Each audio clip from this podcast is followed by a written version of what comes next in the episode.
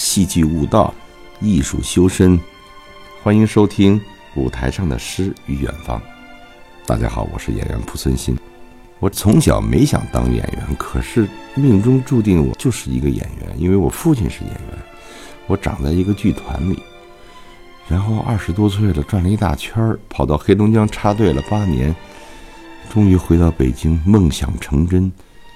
我不觉得这是职业，这就是我的生活方式一样，离不开了。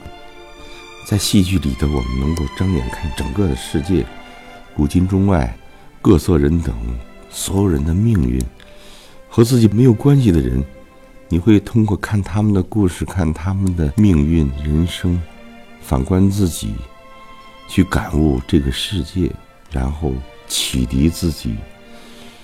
演员好玩在，他可以。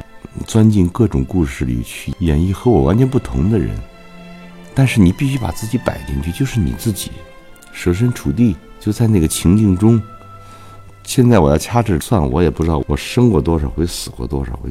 当我第一次演角色演到我死的时候，我想啊，我将来的死会是什么样？那时候还年轻，二十来岁。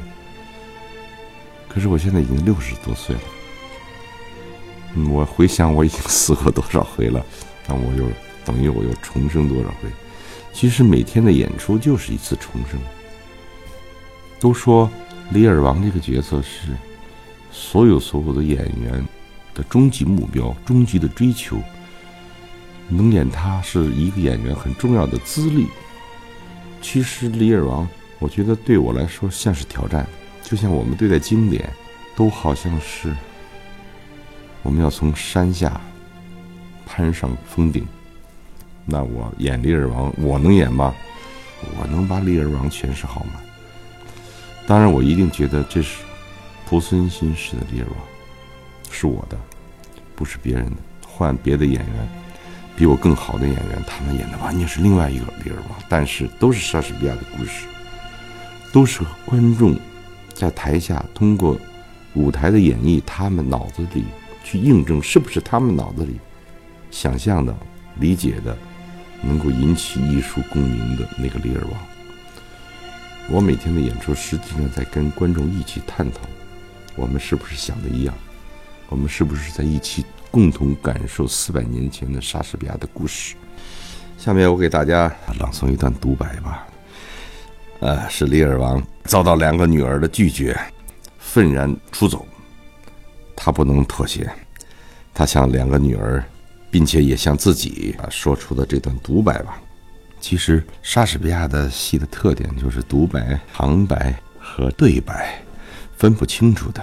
它就像一个自由出入的空间，你可以像对自己说话，也可以像是和对方争吵，也可以像是观众解释。他对两个女儿发话了：“啊，不要再跟我谈论什么需要。”最穷的乞丐也会有一些多余的东西。若不允许在天然的需求之外再多一些什么，人的生活和野兽也差不多了。你们俩是贵妇人，假如保暖就是穿着体面的唯一的目的，那么你们不必穿上那些美丽的衣服。呃，况且那些衣裳也并不保暖。真正的需求。哦，苍天呐，给我忍耐力，我需要忍耐。神明啊，你眼见我站在此地，一个孤苦伶仃的老人，被痛苦、衰老折磨的狼狈不堪。若是你们鼓动我的女儿的心，让他们对父亲忤逆不孝，那就不要让我像傻瓜这样默默的忍受。激发起我高贵的怒火！不要让泪水，这女人的武器，玷污我男子的面颊。嗯，你们这两个伤天害理的贱妇，我对你们俩的报复将会使整个世界都有。我一定要报复，虽然我还不知道到底是什么，但是它必定会是惊天动地。你们以为我会哭？不，我不会哭。虽然我真该痛哭，可是这颗心，在我痛哭之前，将会爆裂成十万个碎片。哦，傻瓜，傻瓜，我要发疯了！傻瓜，我要发疯了！就是这样。过几天，元月二十号，《李尔王》就要第二轮演出的首演，我们要有八场演出。我现在正在积蓄力量。那《李尔王》这个戏是咱们国家大剧院和英国莎士比亚皇家剧团一起。合作的一个剧目，在推动一个莎士比亚翻译计划，因为在此之前，我们的莎士比亚的剧本翻译还是上个世纪那个三四十年代的一些版本。